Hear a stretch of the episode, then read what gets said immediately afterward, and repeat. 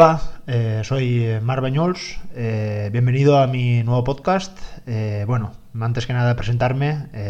soy licenciado en Ciencias de la Actividad Física y del Deporte y actualmente soy entrenador y preparador físico de deportes de resistencia. sobre todo, sobre todo al, mundo de los, de los corredores. La gran mayoría de deportistas a los que les preparo su planificación son eh, tanto corredores populares o corredores de asfalto como eh, corredores de, montaña. También soy autor de dos libros. Eh, hace tres años publiqué mi primer libro dedicado al mundo de las carreras por montaña, el libro titulado Manual práctico para el corredor de montaña. La verdad es que un libro que muy satisfecho de la buena acogida que ha tenido. ya estamos por la segunda edición eh, prácticamente llevaremos vendidos unos 5.000 libros y bueno, la verdad que muy muy contento de, toda esa respuesta y el buen feedback que, he recibido de todos los eh, lectores que, han tenido en sus manos eh, este libro. Hace apenas un mes, después de otro proceso de escritura muy largo, sale mi segundo libro, esta vez dedicado al mundo de los corredores populares, o eh, los corredores de asfalto, conforme cada uno los quiera, los quiera llamar. En esta ocasión le titulo Manual práctico para, el corredor popular y bueno, siguiendo un poco las mismas eh, directrices que utilicé en el primer libro, mm, he escrito este, este libro pues pensando sobre todo eh, cómo preparar carreras, sobre todo más específicas ¿no? de, de, las carreras populares como pueden ser pues el 10K, la media maratón o sobre todo el maratón que es la prueba estrella de, todo corredor popular. En honor a estos dos libros, eh, le he titulado eh, el nombre de este podcast, eh, le, he titulado Manual del Corredor, y en este podcast, que voy a intentar hacerlo una vez a, la semana, pues voy a hablar de cosas muy relacionadas con, con, lo que he escrito en estos libros, pero sobre todo experiencias, entrenamientos, planificaciones, dudas que podamos tener pues, en la preparación de una carrera, eh, estrategias de, carrera, qué hacer después de, una, también de una competición o una, prueba. Bueno, eh, las diferentes dudas que, puedan surgir a un corredor eh, popular o, amateur. Y bueno, vamos con el primer capítulo. En esta ocasión pienso que no podía ser otra. Estamos a 18 de marzo, estamos en plena época de confinamiento o cuarentena, por lo menos aquí en España en la que no podemos eh, salir de casa solo para necesidades básicas, como por ejemplo comprar, ir a la farmacia o los que en su caso tengan que trabajar, pues eh, pueden salir de casa. si no es en ninguna de estas eh, acciones, uno no puede salir de casa. con lo que esto conlleva que el hacer ejercicio fuera de nuestros hogares a día de hoy está, está prohibido. La verdad que esto ha sido un mazazo para, todos los que teníamos el hábito de, salir a correr prácticamente casi todos los días. Y el quitarnos una cosa o un hábito tan, tan básico como el correr o coger la bicicleta, pues la verdad que ha sido, pues bueno, eso, un, golpe muy, muy duro y que tenemos que, que asimilar y bueno, eh, lo más importante es que hay que cambiar el chip y no decir ya que no puedo salir a correr, pues como no, puedo hacer lo que me gusta, pues me voy a quedar en casa y no voy a hacer ningún, ningún tipo de, ejercicio. Un estudio que, habla sobre desentrenamiento o ausencia de entrenamiento habla que para una persona que eh, entrenada, una persona que normalmente hace ejercicio, en tan solo 5 días sin moverse, podría perder en torno a un 3,5% de su masa muscular. Y eh, se estaría hablando también sobre un 9% de, su fuerza. Eh, estos son indicadores súper importantes eh, que podrían hablar un poco de cómo disminuiría tu rendimiento, toda la adaptación que has obtenido en los meses anteriores de, de entrenamiento, en tan solo 5 días, las grandes pérdidas que podrías tener. Eh, entonces, mm, es un planteamiento que hay que tener muy en cuenta. Sabemos que todos tenemos nuestras limitaciones, pero a partir de aquí vamos a, pensar qué, es, qué soluciones podemos encontrar y la verdad es que siendo realistas, eh, el no hacer lo que estábamos acostumbrados a hacer de manera específica, que en este caso es eh, correr o ir en bicicleta, al no hacerlo de manera regular, pues van a existir pérdidas en nuestro estado físico o en nuestro rendimiento.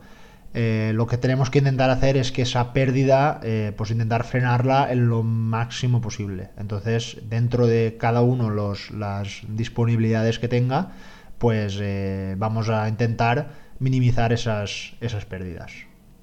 Para empezar, voy a nombrar los principales errores que he visto durante estos días en algunos corredores o incluso en algunos entrenadores que han recomendado ciertas conductas o hábitos para, entrenar eh, durante estos días. E incluso noticias como es la, primera que, voy a, nombrar.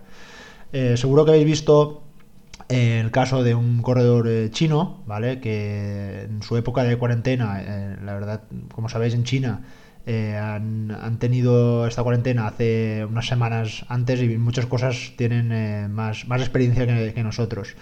Entonces, este corredor hizo 66 kilómetros dentro del salón de su casa.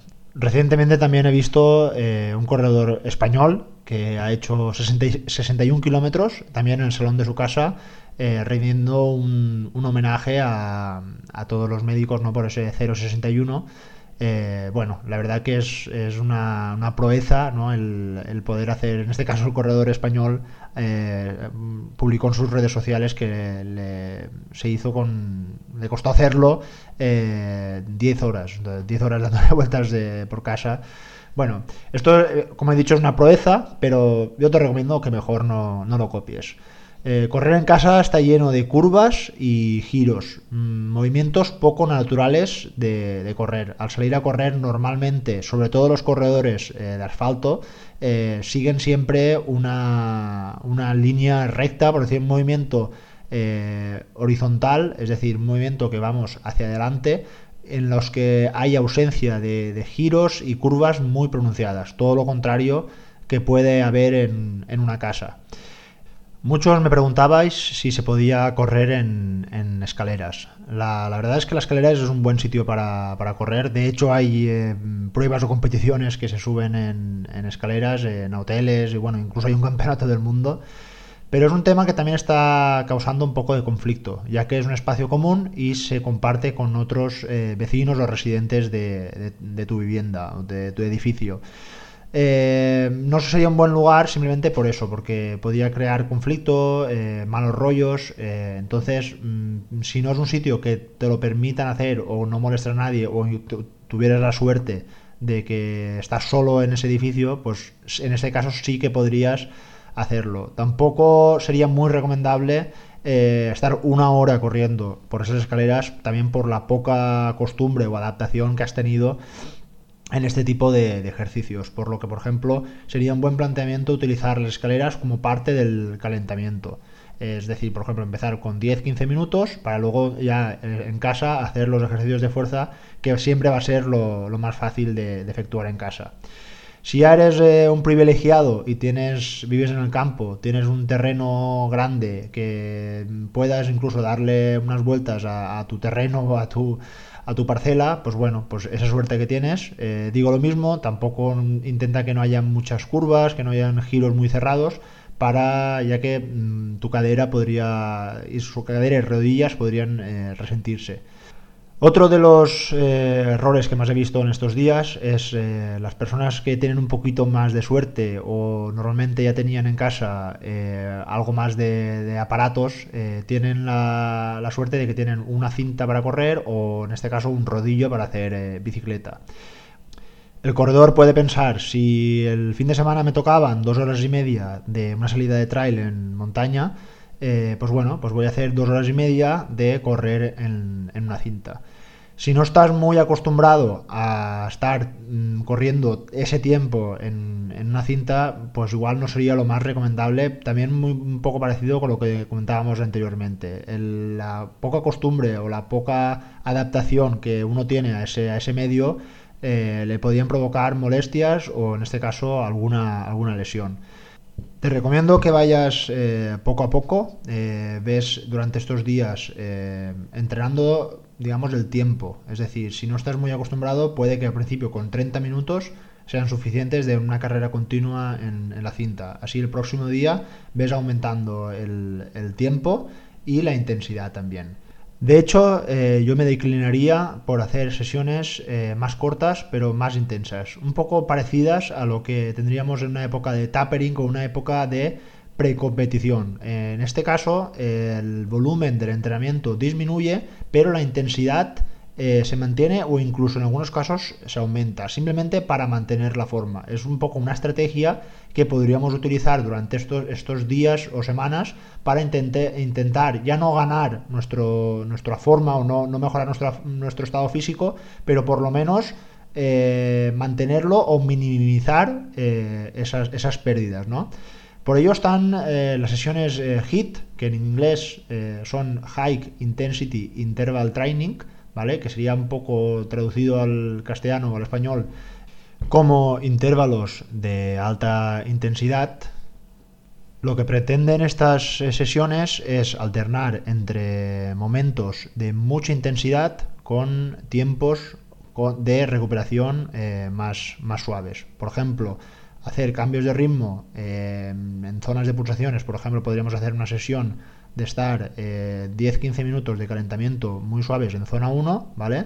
Y después alternar entre 45 segundos muy suaves en zona 1 con 15 segundos muy muy rápidos en zona 3, en zona 4. Evidentemente no podrán subir esas pulsaciones porque el espacio de tiempo es muy corto, pero esto es una sesión, por ejemplo, para empezar. Eh, una vez ya vayas cogiendo un poco más el truco a, estas, eh, a estos entrenamientos, puedes empezar a aumentar el tiempo de, sobre todo de la alta intensidad. Es decir, por ejemplo, hacer 30 segundos lentos con 30 segundos eh, rápidos. Podemos aumentar también el, número de repeticiones. Podemos empezar con 6 repeticiones de estos intervalos hasta aumentar hasta 12 o 15 incluso eh, repeticiones. Eh, te aseguro que son entrenamientos muy duros y muy exigentes en los que vas a sudar y cuando acabes notarás los efectos del entrenamiento. Entre los grandes beneficios que, existen en este tipo de entrenamiento es el mantenimiento del volumen de oxígeno máximo, que es un poco el indicador del rendimiento que se suele medir en los, deportistas. De hecho, también eh, el entrenamiento de HIT está muy de moda en planificaciones o programaciones con el objetivo de perder porcentaje de, grasa muscular o en este caso perder eh, peso. Otro de los eh, errores que he visto, sobre todo en, redes sociales, es las rutinas de, fuerza, eh, ya sean un poco extravagante o incluso retos eh, imposibles para, muchos, de, muchos corredores o, deportistas. estos días muchos de entrenadores ponen sus rutinas de fuerza para que las puedas hacer en casa. he visto algunas que son dignas de, la preparación que podrían tener en el Cirque du Soleil, ¿no? el famoso circo de, artes escénicas. Si no estás muy habituado al trabajo de fuerza, puede que te lesiones al hacer estos movimientos tan extravagantes o, raros. Yo te recomiendo que empieces con ejercicios básicos y fáciles. Te aseguro que notarás sus efectos. Unas buenas sentadillas, eh, unas zancadas, eh, los, ejercicios de fondos de brazos, mm, cualquier ejercicio que puedas hacer con tu propio peso corporal serán geniales para obtener ganancias en tu, en tu fuerza. Si estás muy habituado con el trabajo de fuerza, pero tienes la mala suerte de que no tienes nada de material en casa, eh, pues una de las maneras de hacer un ejercicio un poco más de, calidad, un poco más intenso, es aumentar las, repeticiones. Por ejemplo, si normalmente estamos haciendo en sentadilla, con, por ejemplo con barra y tenemos con peso, evidentemente, pues podemos hacer pocas repeticiones porque estamos jugando con el peso. Igual metemos 5, 7, 8 repeticiones. Pero si lo vamos a hacer sin ningún tipo de peso, o por ejemplo también se podría hacer con algo que podemos coger en casa, como una garrafa, por ejemplo, de, 5 o 8 litros, eh, evidentemente siempre muy importante mantener la técnica correcta, pues podemos hacer eh, llegar hasta 20 o 25 repeticiones. E incluso este, estos eh, circuitos los podríamos alargar. si normalmente decíamos 3 repeticiones de 8, pues podemos meter 4 o 5 repeticiones de 15 o 20 repeticiones, ¿vale? O sea, sería un 4 por 20 normalmente que trasladándolo al 3 por 8, para que lo entendáis.